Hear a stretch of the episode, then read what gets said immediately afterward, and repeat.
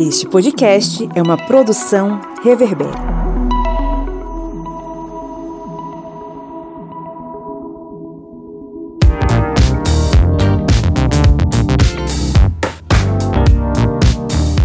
Olá, historiantes! Está entrando no ar a sua, a minha, a nossa minipédia, o seu programete sobre assuntos históricos em formato expresso, que te acompanha aí na academia, no trabalho, na escola, seja lá onde você estiver, com muito conteúdo e conhecimento histórico. Eu sou Pablo Magalhães. Eu sou Joyce Pereira. Eu sou Kleber Roberto. E a gente está aqui na primeira minipédia do ano de 2023. Estamos trazendo aqui um tema tema que está sendo bem solicitado. Pois é, e aí por isso que hoje a gente vai falar sobre arte e destruição em Brasília. E para vocês entenderem o que foi esse fato que ocorreu em Brasília, nesse mês de janeiro, temos que entender tanto a questões ligadas a arte, entender o que é essa arte que está em Brasília entender também a própria construção de Brasília, ou seja, o reflexo dessa construção que acabou se tornando o centro de tantas polêmicas nos últimos dias devido à destruição das obras de arte dentro do Congresso e Supremo. Pois é, mas antes de a gente ir para o nosso conteúdo, vamos para uns recadinhos, né?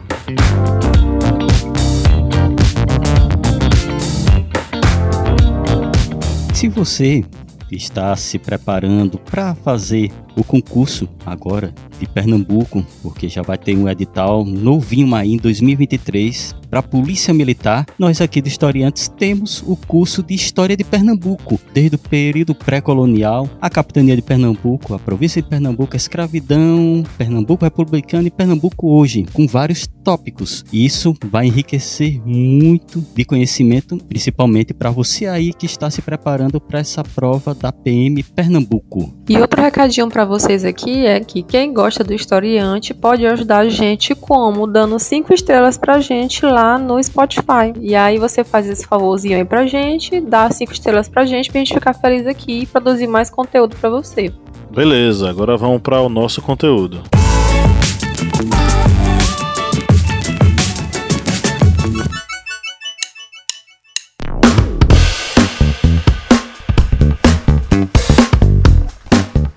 Camarada Kleber Roberto, qual é o seu aplicativo preferido para ouvir podcast? O meu aplicativo é o Orelo, porque ele é leve, fácil de utilizar e você pode encontrar todos os podcasts da família Historiante lá no Orelo. E a cada play que você dá lá nos podcasts, o Orelo vai estar fazendo uma contribuição simbólica para o historiante. Então, baixe o aplicativo e faça aquela maratona nos nossos podcasts.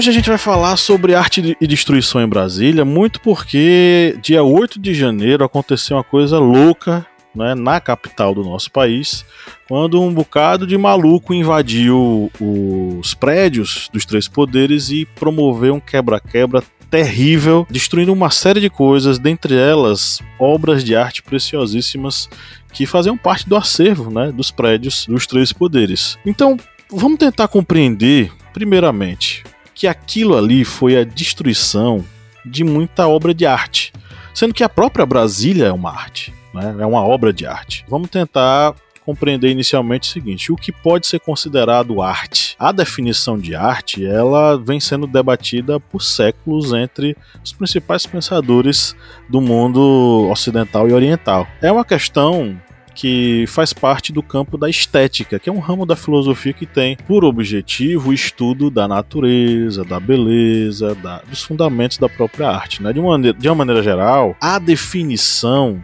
vai ficar centrada aí em três categorias: representação, expressão e forma. Então, para a gente entender o que é a arte, a gente precisa entender essas três características que a arte possui. A primeira delas, que é a representação, tem a ver com uma tradição bem antiga, ainda remonta ao período clássico da Grécia. Vamos dizer assim que o principal formulador vai ser o Platão, quando ele vai dizer que a arte ela deve estar ligada à mimese, ou seja, a imitação. Então, a gente vai compreender a partir da perspectiva platônica que o conceito de arte ele está ligado a representar aquilo que existe na natureza. Isso vai permear muitos e muitos séculos adiante, né? Lá no período, uh, no final da era moderna, por exemplo, a gente vai ter uma outra perspectiva, principalmente com o surgimento do romantismo no século XVII, que a arte ela vai começar a ser envolta em uma série de questões ligadas à emoção, sentimento, subjetividade. Então, uh, vai ser um movimento que vai estar ligado não mais à representação tal qual é na natureza,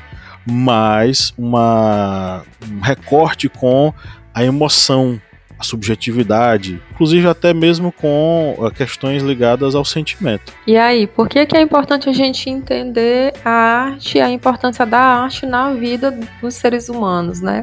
A arte ela tem o poder de comunicar, como o Paulo já falou, emoções, subjetividades, tanto a nível individual né? Você enquanto um sujeito, mas também a nível social, a nível de uma coletividade. É por isso que a arte ela expressa também, né, o que Nietzsche chamava de espírito de época, né? Então, a, a arte, os, o conceito de arte, o que é belo na arte, ele também pode ser, né, referenciado a partir de qual momento da história nós estamos falando. E aí por isso que existe uma infinidade, né, é, de concepções de belo do que é considerado como arte em si porque a arte ela é dividida né, em diferentes facetas. Tem pintura, tem, tem escultura, né, tem a música. Hoje nós temos grafite, nós temos lambe, né, nós temos colagem, enfim. E aí, em, em certos períodos, né, por exemplo, a música como rap, né, o, o rap não era considerado uma forma de arte. Por quê? Porque aquele contexto não permitia que isso fosse visto como uma expressão artística de um determinado grupo. Então, quando a gente fala sobre arte tem que pensar também em que períodos nós estamos refletindo. E mais do que isso, entender que a arte é essencial para nos tornar o que nós somos, que são seres humanos, né? E aí é só lembrar da época da pandemia. Por que, que tinha tanta live, né? Porque a gente não conseguia está convivendo no núcleo social, que é o que nos faz né, é, ser, ser, ser um ser humano, é a convivência com os outros. E a arte, naquele momento, teve um papel muito importante da gente não enlouquecer, né? Colocando em outros termos. Pois é, no século XX a gente vai ter justamente essa transformação na perspectiva do que seria a arte. Muito baseado nas formulações de Clive Bell, filósofo Clive Bell. Ele vai caracterizar a arte enquanto qualidades formais, equilíbrio, ritmo, ritmo, harmonia, unidade, ou seja, a arte é a forma. Quem dá a significação sobre o que é arte vai ser o público ou aquilo que o sujeito que está observando a arte vai sentir e vai apreciar. Então, a arte vai se transformar quase que numa provocação dos sentidos do indivíduo. A Brasília é uma obra de arte, como eu falei no início, né? Por que, que a gente está falando que Brasília é uma obra de arte, né? Uh, inicialmente, Brasília vai ser uma concepção do período modernista no Brasil, vai estar tá ligada a uma estrutura que vai ser desenhada pelo Lúcio Costa, o autor do plano piloto de Brasília e com a influência do Oscar Niemeyer que vai organizar os prédios, né? Vai, tá, vai, vai ter o seu traço artístico nos prédios de Brasília. E Lúcio vai ter seu traço artístico no plano piloto que vai ser desenhado para a capital uh, federal. E há uma simbologia enorme na construção de Brasília, que vai estar ligada justamente à dominação ou à chegada ao Planalto Central, o espaço onde era que era considerado sertão, o deserto, ali no meio do Brasil, que precisava, necessitava ser dominado. Então existe um vazio ali que é o vazio simbólico, um vazio simbólico que deveria ser preenchido com o que? Com esse projeto de modernidade que estava embutido em Brasília, né, nessa capital uh, pensada. Então Brasília, e aí ainda na, na, perspectiva artística, tá? Ela é uma cidade ideal, é quase que uma cidade utópica, porque ela foi pensada para servir como a, uma metáfora sobre a construção do Brasil, sendo Brasília pensada como se fosse uma construção coletiva. Por que construção coletiva? Porque ela seria uma arte criada pelo uma atividade criativa assinada pelo Lúcio Costa, pelo Oscar Niemeyer, mas os braços de quem levantaram Brasília? Dos famosos candangos, né? Então é uma cidade feita para ser uma cidade ideal e que vai se tornar uma cidade real ao longo da sua história. É exatamente essa questão que faz com que a arquitetura seja uma expressão artística no centro, no cerrado, ou seja, no local em que estava precisando de desenvolvimento. E a arquitetura, como expressão artística, vem trazendo exatamente isso, que é uma necessidade de se levar uma estrutura, uma estrutura de construção para atender certas necessidades, incorporando dentro dessa estrutura todas as normas técnicas, criativas, a preocupação estética e tudo isso nós vemos na construção de Brasília. Brasília não é somente um, digamos, amontoado de prédios que foi surgindo, digamos, do nada. É vocês olharem o plano piloto da construção de Brasília, ver que toda estrutura ela segue um determinado padrão que vai atender aquelas necessidades tanto necessidades políticas de ter uma região onde vai se centralizar o poder, é tanto que Brasília tem todos os três poderes unidos dentro de uma mesma cidade, como também vai atender essa necessidade de se levar o desenvolvimento para uma região aonde não havia um desenvolvimento urbano. Inclusive, a, construção de Brasília ela vai ser pensada muito antes da, da, sua própria execução, né? Já teria sido idealizada, por exemplo, por José Bonifácio com a ideia de fazer com que a capital do país ela não estivesse tão suscetível aos ataques dos inimigos na costa brasileira. Então, o ideal seria um, uma, a construção da capital para um, local onde pudesse ter a que ela pudesse se defender, ou pelo menos que ela pudesse estar distante de ataques tão constantes que eram os ataques constantes ali nas cidades costeiras de diversas capitais no mundo inteiro, né? Só é lembrar da revolta da Chibata. A capital era onde? Rio de Janeiro. E o que é que aconteceu? Os encoraçados viraram os canhões para a capital do Brasil, que era o Rio de Janeiro, e, e disseram: vai atender ou vamos destruir a capital.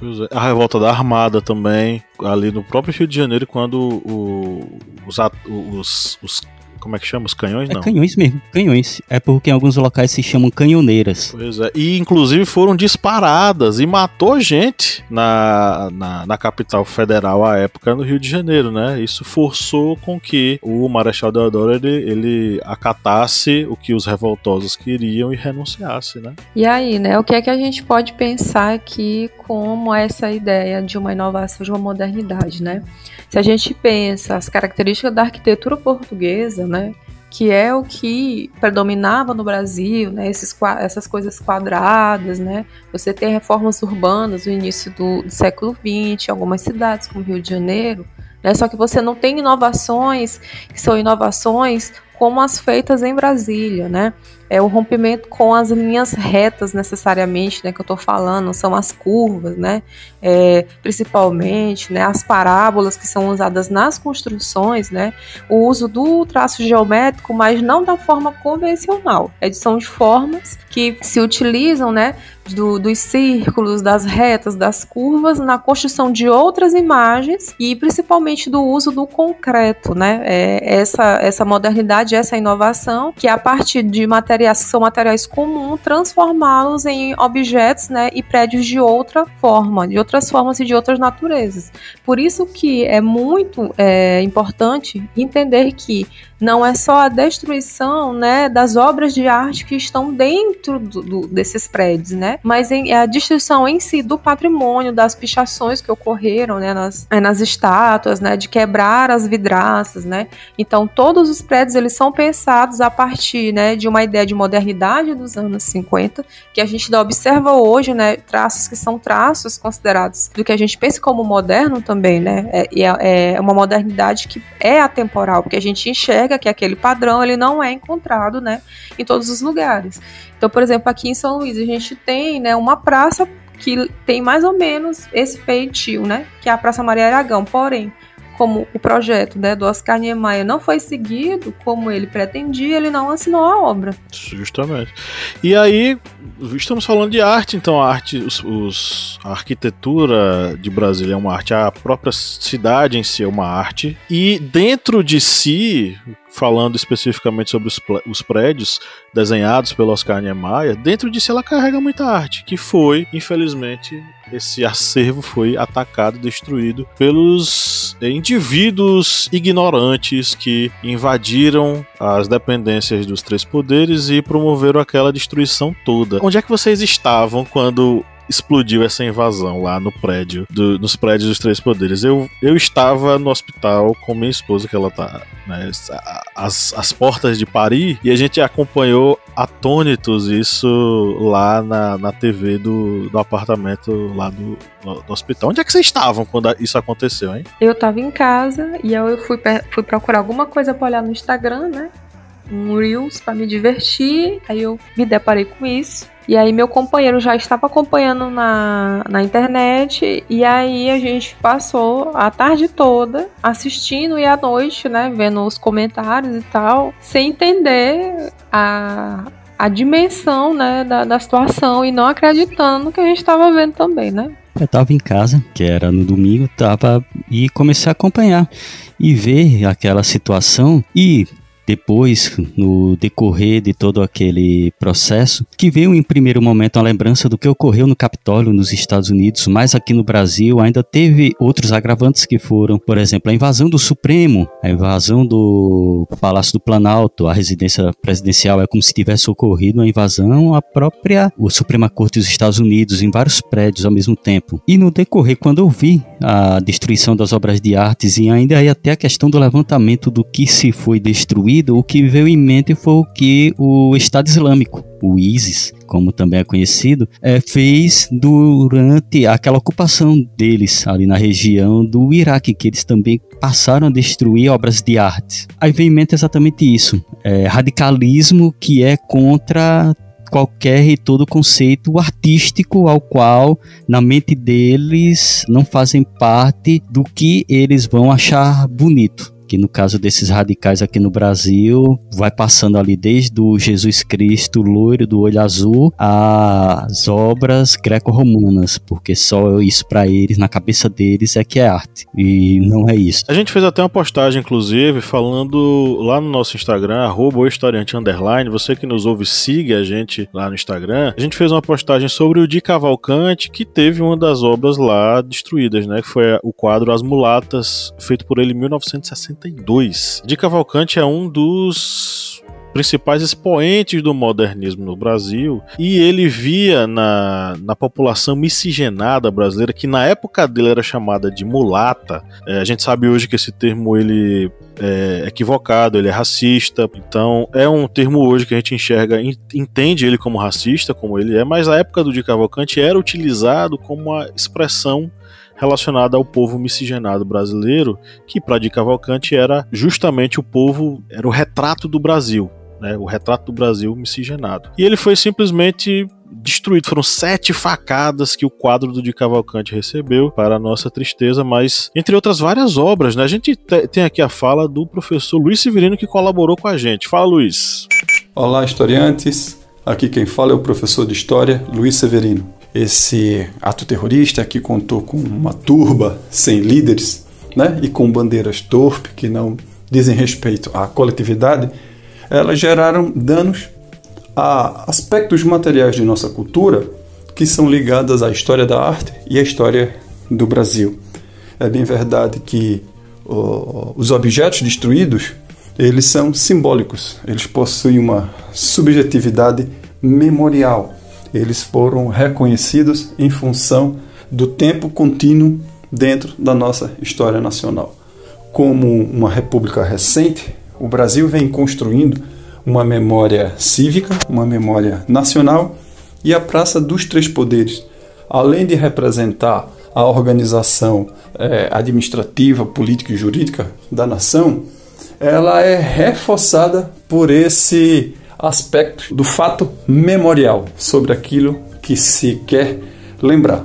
Então nós temos que pensar a Praça dos Três Poderes como um projeto né, de uma capital que foi erguida na década de 60 e que foi pensado os elementos simbólicos, né, o próprio traçado da praça triangular né, prevê essa questão da igualdade, prevê também a participação popular O próprio Niemeyer dizia que a amplitude da praça, sem obstáculos, sem árvores, não é? por mais que Brasília seja uma cidade arborizada, era um espaço construído para que não se houvesse uma repressão, para, para que a população pudesse ocupar o espaço com uma certa mobilidade.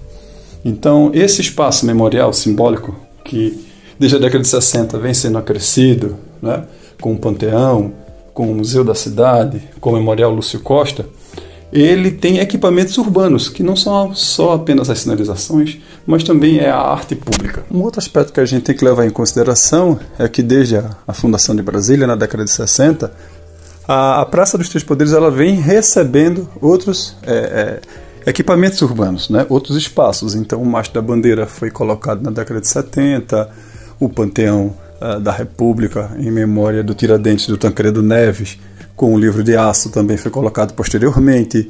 O subsolo, que é chamado de Espaço Lúcio Costa, também foi construído a posteriori.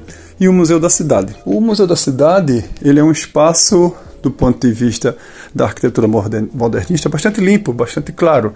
Havia apenas uma exposição fotográfica central e é, frases afixadas na parede. Quando a turba quebrou a porta de vidro e invadiu o Museu da Cidade, ele é muito sólido, não tem o que destruir. A exposição fotográfica foi rapidamente destruída, mas as imagens podem ser recuperadas. E as frases afixadas da parede também não puderam ser destruídas. Então, o que foi atacado foi parte do piso de mármore. Quando aquela turba percebeu que não poderia arrancar as frases incrustadas na parede, né, e que após quebrar a exposição de fotos, eles atacaram o piso, o chão. Então, não havia diferença entre um piso de mármore, uma sinalização, um objeto de arte ou um equipamento é, eletrônico, como um computador, por exemplo. Então, é, fica claro que não havia a percepção ou a distinção que estavam praticando destruição dos bens públicos. E por que, que a gente diz isso? É porque é um conceito é, refinado, o conceito de objeto de arte, o conceito de bem público. É, só a população que vive em Brasília, né, cotidianamente, ela consegue interagir diante desses objetos de arte pública e dos objetos de arte que estão é, móveis instalados dentro da, das edificações. É, como exemplo, a, a, escultura Os Guerreiros, do Bruno Diódio, ele foi reapropriado pela população de Brasília com outro título, chamado Os Candangos. Então, por mais que o Diódio estivesse fazendo alusão a, a um estudo anatômico de guerreiros que lutam pela democracia, a população associou essa luta à ação dos construtores, chamados candangos, dos operários que participaram da obra civil. Então isso tem que ficar bastante claro. O papel dessa, dessas obras de arte dentro dessas edificações, ela tem duas funções específicas, né? Os mobiliários e as peças antigas que foram trazidos do Rio de Janeiro para a nova capital eles tiveram o papel de, de representar essa transferência de parte é, é, é, dos objetos de poder da velha capital para a nova capital. É bem verdade que a maioria ficou no Rio de Janeiro, mas o, o peças dos escritórios do Senado né, e do Palácio do Itamaraty, peças de, de, de escritório de mesa, escrivaninhas, é, tinteiros, né, algumas mesas e algumas cadeiras foram é, trazidas. Além disso, dentro do, do, do, do Palácio da Justiça e do Palácio da, do Planalto, havia presente, como algumas coleções de louça e porcelanas que foram presenteadas que estavam em exposição. Então, é uma lógica, não é? O que foi presenteado, como o relógio do rei de França ao Dom João VI, passa a integrar o patrimônio público. E os outros objetos de arte, como os objetos de arte da modernidade, eles representam a construção da cidade de Brasília, representa uma arte moderna que era a arte contemporânea da época, representa né, o pensamento dos artistas como o Alfredo Giachiati, como o Franz Kreisberg, como o Bruno Georgio, como o Di Cavalcanti. Então, uh, esses artistas foram tiveram seus objetos colocados nesses palácios como elemento simbólico da nação moderna que se pretendia. Né? A, a, própria, a própria cidade de Brasília é tombada pela Unesco como patrimônio da humanidade. Né? Por mais que seja recente, ela demonstra uma tentativa de construção para o futuro. O relatório divulgado pelo IFAM, que é o Instituto do Patrimônio Histórico e Artístico Nacional, um relatório que está disponível na página do IFAM, ele demonstrou que alguns objetos de artes mais convencionais, como pinturas a óleo que retratam personalidades históricas e que retratam os ministros do Supremo Tribunal e presidentes do Congresso, tiveram ações específicas.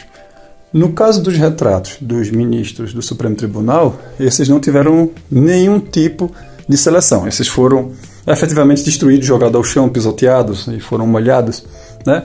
Quando ocorreu a, a, a detonação do sistema de, de combate a incêndio com aqueles sprinklers que acabaram molhando esses retratos lá no, no Supremo Tribunal Federal. E os retratos deles foram efetivamente quebrados, rasgados, tiveram as molduras. Já no, no Palácio da Alvorada, os retratos do Duque de Caxias e do José Bonifácio sofreram pichações com a colocação do bigode do nazista Adolf Hitler. Então foi colocado um bigodinho de Hitler nessas duas pinturas, ou seja, nada mais simbólico para um grupo que é associado a um ato fascista. O relatório do IFAM revela ainda que objetos de artes integrados, como os grandes painéis da Marianne Perret, do Burle Marx e do Atos Bucão, não foram atacados e possivelmente não foram atacados porque eles não estavam na área de circulação direta né, dos terroristas. Então ah, não houve ataques porque possivelmente não houve a percepção de que esses grandes objetos com a dimensão monumental seriam objetos de arte. Né? Para que a gente possa entender melhor a questão, o painel, né, o vento, ou a tempestade do Atos Bucão, não foi atacado diretamente, mas a base do suporte que protegia ele foi atacada.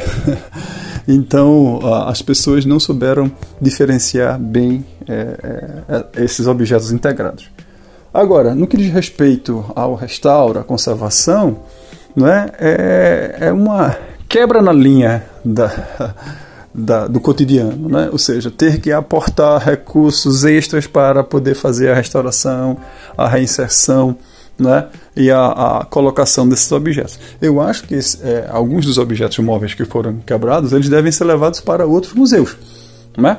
Algumas pessoas dizem, não, mas se você parar para pensar na Casa Branca, né, a sede do governo da República dos Estados Unidos, os objetos de arte estão em cima de mesa. Né? Então, assim, não são protegidos por blindados, não são, né, são objetos colocados como uh, móveis decorativos e representativos do interior da Casa Branca.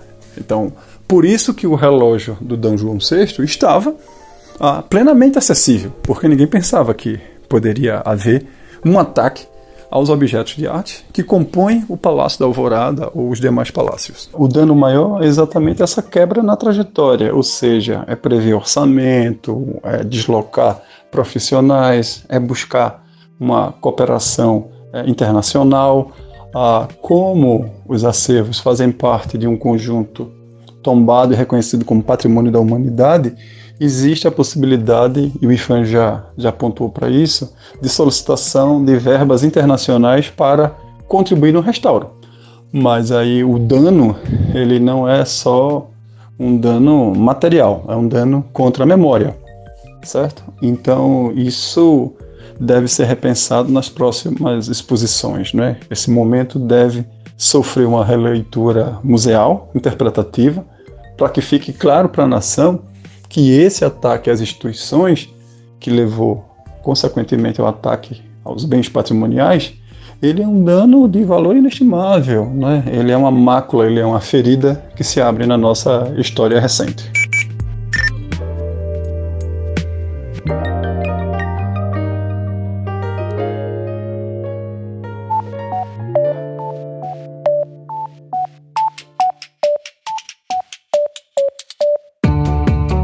Joyce Oliveira, quem acompanha o Historiante há um bom tempo, já curte o conteúdo, pode nos ajudar a manter o projeto, né? Senhor, pode sim. Quem quiser ajudar né, a gente do Historiante a continuar produzindo esse conteúdo maravilhoso, pode ir lá no nosso apoia.se. Aí vai se tornar nosso apoiador e vai ter acesso a conteúdos exclusivos, a cursos que a gente produz para os nossos apoiadores, né, a materiais didáticos, vai também ter sorteios de livros, enfim, né? Tem podcast secreto, ou seja, vai ter um mundo novinho, exclusivo exclusivo para quem for, né, aquela pessoa maravilhosa que resolver apoiar o historiante. E o endereço qual é? apoia.se barra historiante. O link tá na descrição desse episódio.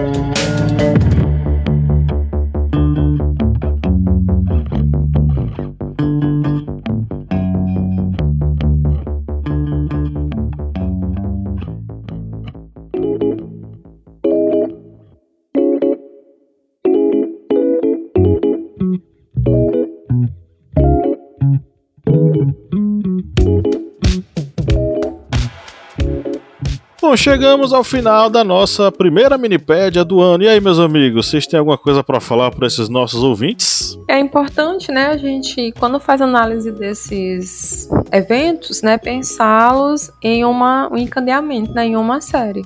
E aí, por exemplo, né, é, quando eu estava vendo, eu estava lembrando do Museu Nacional. Então, isso são ações que são reflexos de uma política, né, de, de um estado específico e aí uma pergunta, né? Por que o ódio à arte? Exatamente. A gente vê esse ódio à arte, esse ódio ao que um radical, um extremista acaba tendo em sua mente, o que não é de acordo com ele, o que ele pensa. Isso até lembra a indicação que eu vou fazer aqui para vocês, que já foi feita outra vez, mas vale a pena assistir novamente, é Arquitetura da Destruição, que vai falar sobre a questão artística na Alemanha nazista e vai passar toda aquela ideia do que o, os nazistas achavam bonitos e, a, e o que eles achavam tão, como a arte degenerada, o que eles achavam que deveria ser destruído. Ou seja, nós vemos dentro da, desse documentário, filme documentário, Arquitetura da Destruição, essa mentalidade de uma pessoa, no caso várias pessoas radicalizadas, de selecionar o que deve ser destruído dentro da arte e o que deve ser preservado para eles. E aí, para combinar né, com essa indicação do Kleber, eu vou indicar um filósofo que eu gosto muito, que é o Walter Benjamin, e o livro dele, A Obra de Arte na Era da Sua Reprodutibilidade Técnica. Sim, é esse é o nome do livro. É um livrinho muito bom, mas que ajuda a gente a entender, né? Todas essas questões. Ok, pessoal, então é isso. Um grande abraço e tchau, tchau. Tchau, gente. Valeu, pessoal. Até mais.